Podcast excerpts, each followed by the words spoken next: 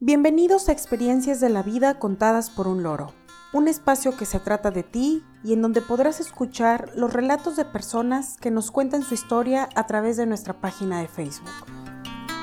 Hoy es 18 de julio de 2020 y dedicamos este vigésimo cuarto capítulo a Experiencias que cambiaron tu vida para siempre.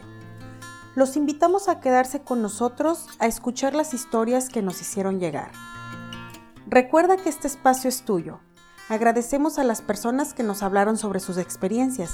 Gracias a ustedes, este capítulo fue posible. La primera historia se titula El mejor pretendiente. Es de Lourdes y le envía desde Chihuahua, México. Tengo 78 años, para que se hagan a la idea del tipo de historia que les voy a contar. Crecí en un ranchito de Delicias, Chihuahua, y en mis tiempos estilaba tener pretendientes. Cuando cumplí 20 años, mis padres me dijeron que ya era tiempo de conocer a mis pretendientes, que sabían de tres muchachos que querían conocerme y me preguntaron si estaba de acuerdo con salir a dar una vuelta, junto a uno de mis hermanos menores que actuaría como chaperón. Me emocioné mucho y les dije que sí, pero que primero quería que me hablaran de cada uno de ellos. Me dijeron que Ramiro era hijo del tendero del rancho. Era de mi edad y al parecer de muchas mujeres era muy guapo. Luego me hablaron de Salvador, un par de años mayor que yo y que era profesor en una escuela primaria del poblado. Y Humberto, de 24 años, ingeniero agrónomo, de una familia de agricultores. Tuve la oportunidad de conocer a los tres. La primera vez que vi a Ramiro fuimos a la plaza a comernos un helado. Efectivamente era muy guapo, pero noté que era algo presumido. A Salvador lo conocí en misa y parecía el hombre perfecto, pues le gustaban los niños y era muy educado. Cuando me llevó a mi casa, le dije a mis padres que él me gustaba mucho, que quería seguir viéndolo. Mi hermano pequeño lo adoró al instante. Mi papá me dijo que esperara al siguiente fin de semana, pues tendría la oportunidad de conocer a Humberto. Él me invitó a dar un paseo a un río que se encontraba cerca de casa. Luego fuimos a comer y se nos fue la tarde platicando. No era el más guapo de los tres, pero me gustó mucho la manera en la que se expresaba y pensaba. Tenía muchos planes en mente y me contó algunos de ellos. Cuando regresé a mi casa le conté a mis padres sobre él y ellos me preguntaron a quién deseaba seguir frecuentando. La verdad es que en ese momento no lo sabía, pues de alguna manera cada uno tenía su encanto. Pasaron los días y hubo una fiesta en el rancho en aquellos tiempos se estilaba que la gente se pusiera sus mejores galas y los bailes podían durar hasta la entrada a la noche. Cuando estaba en la comida y la bebida, junto a mis amigas y cerca de mis padres, varios jóvenes se acercaron, pero me di cuenta que ninguno de ellos me importaba. En ese momento pensaba en las cualidades de los tres muchachos que acababa de conocer. Cuando platicaba con mis tías y vecinas, me decían que el mejor candidato era Salvador, ya que creían que por ser profesor sería un buen padre y hombre de familia. Yo también creía eso, y cuando estaba a punto de decidirme, volví a encontrarme con Humberto, esta ocasión en la fiesta de cumpleaños de una de mis amigas, pues él era parte de sus parientes lejanos. Bastó una tarde entera para darme cuenta de que deseaba seguir frecuentándolo, pues noté que era muy galante, simpático e interesante. Pasó el tiempo y entablamos un noviazgo. Para ese momento algunas personas me decían que por haberlo elegido a él había dejado ir dos grandes prospectos. Tenemos 55 años de casados y estoy segura de que unir mi vida a la de él fue la mejor decisión.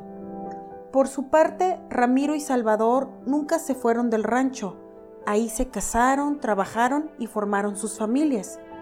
En cambio, yo con Humberto, debido a su profesión, al casarnos dejamos Chihuahua y juntos recorrimos tantos lugares que jamás habría imaginado. Hasta hace apenas 10 años decidimos que era tiempo de volver a nuestra tierra a pasar nuestra vejez. Junto a él mi vida fue algo que jamás esperé. Por eso siempre pienso que cuando lo conocí, mi vida cambió para siempre. La siguiente historia se titula La verdadera vocación. Es de Rosario y le envía desde Granada, España. Desde que yo era chiquita soñaba con ser doctora. Mis juegos infantiles siempre implicaban inyectar y recetar medicinas a mis muñecas y peluches. Mis padres son profesores, mi madre de matemáticas y mi padre de filosofía. Durante toda mi infancia y juventud, ellos trabajaron para diferentes universidades. Sobre la marcha, de alguna manera u otra, ellos intentaban inculcarme que cuando llegara el momento debía elegir una carrera que me permitiera laborar en el área de magisterio. Pero yo siempre les decía que eso no me gustaba, que quería ser doctora. Y para cuando tenía 16, incluso les dije que quería estudiar la especialidad de cardiología. Mis padres eran obstinados y de alguna forma u otra me obligaron a estudiar educación básica. Ellos insistían que esa carrera era la más adecuada para mí, que con los contactos que tenían yo no tendría problemas en conseguir un empleo seguro. Durante el año que estudié educación me sentí muy infeliz, pues las materias no me atraían ni gustaban. Parecía sencillo rebelarme con mis padres, pero en ese tiempo para mí era muy difícil decepcionarlos con la noticia de que dejaría los estudios. Por fortuna, en la universidad conocí a una profesora que se dio cuenta que lo que yo estudiaba no era lo mío. Me dijo que yo ya era mayor de edad y que debía ser valiente y hacer lo que realmente me gustara. Al principio no fue fácil, pues mis padres no estuvieron de acuerdo. Creían que esa idea mía de estudiar medicina no era cosa seria que probablemente cuando enfrentara la realidad de esa profesión la abandonaría. Hicimos un trato. Acordamos que si yo abandonaba los estudios o me iba mal, ellos dejarían de costearlos. Por supuesto, eso no sucedió. Estudié la carrera de medicina y después la especialidad, y hasta la fecha me siento agradecida de elegir mi propio camino. Fui muy feliz durante todo mi tiempo de estudiante y ahora mucho más que lo ejerzo. Creo que de haber hecho caso a mis padres, mi vida habría sido completamente distinta. Mi decisión de profesión cambió mi vida para siempre. La siguiente historia se titula Nuevos Horizontes. Es de Marcos y le envía desde Medellín, Colombia. Cuando era pequeño, mi padre emprendió un negocio farmacéutico a base de muchos sacrificios. Él lo atendía personalmente y cada día, después de ir a la escuela y llegar a comer a casa, mi madre me llevaba para que ayudara a mi padre en lo que yo pudiera. Lo mismo hacía con mis otros dos hermanos.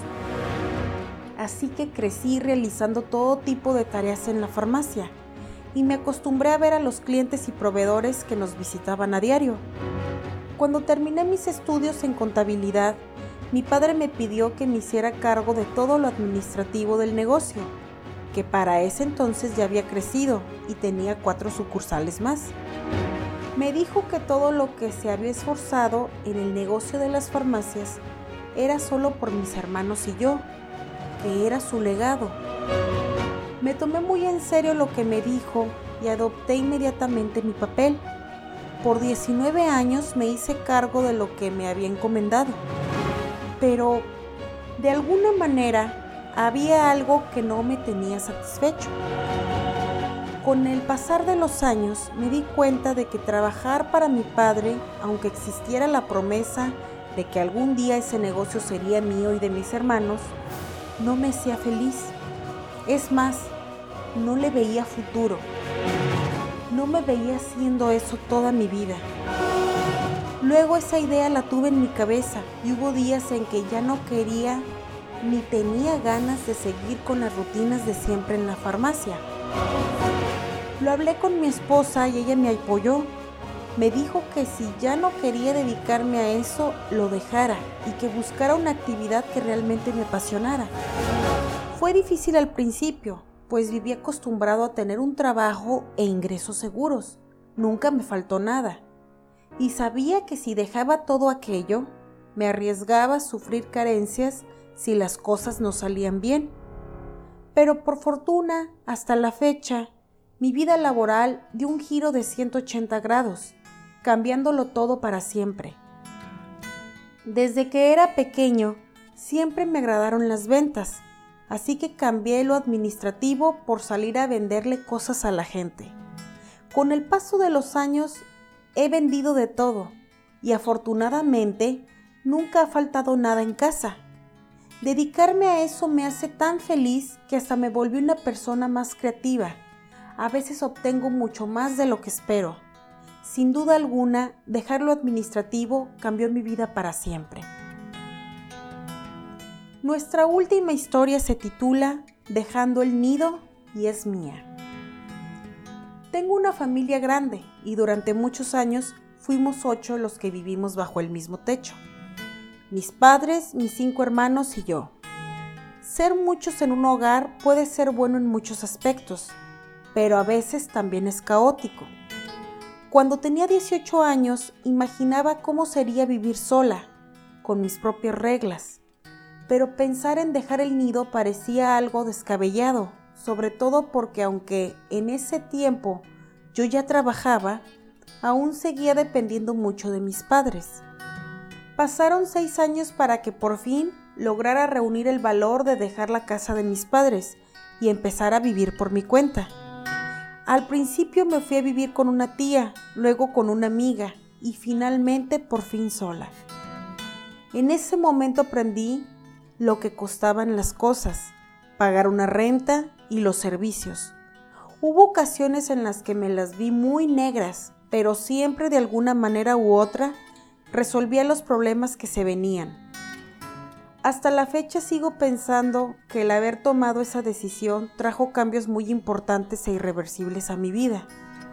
Definitivamente era algo que yo necesitaba para volverme más independiente y sobre todo valorar mucho más a mis padres y todo lo que hicieron y aún hacen por mí.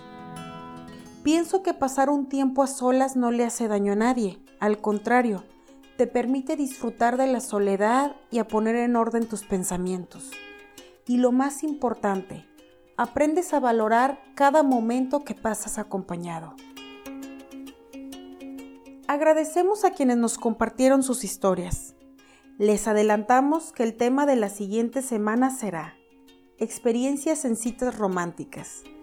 Ya estamos ansiosos por recibir y relatar sus historias. Deseamos que todos ustedes, sus familias y seres queridos se encuentren a salvo. Aprovecho el espacio para felicitar a mi hermana Elsa y a mi papá que cumplieron años el día de ayer. Los quiero mucho a ambos. Deseo que hayan pasado un feliz día. Envío un saludo a mi familia y amigos. A pesar de la distancia, siempre están en mi mente y corazón. Que tengan todos un excelente día. Muchas gracias por escucharme. Esto fue Experiencias de la vida contadas por un loro.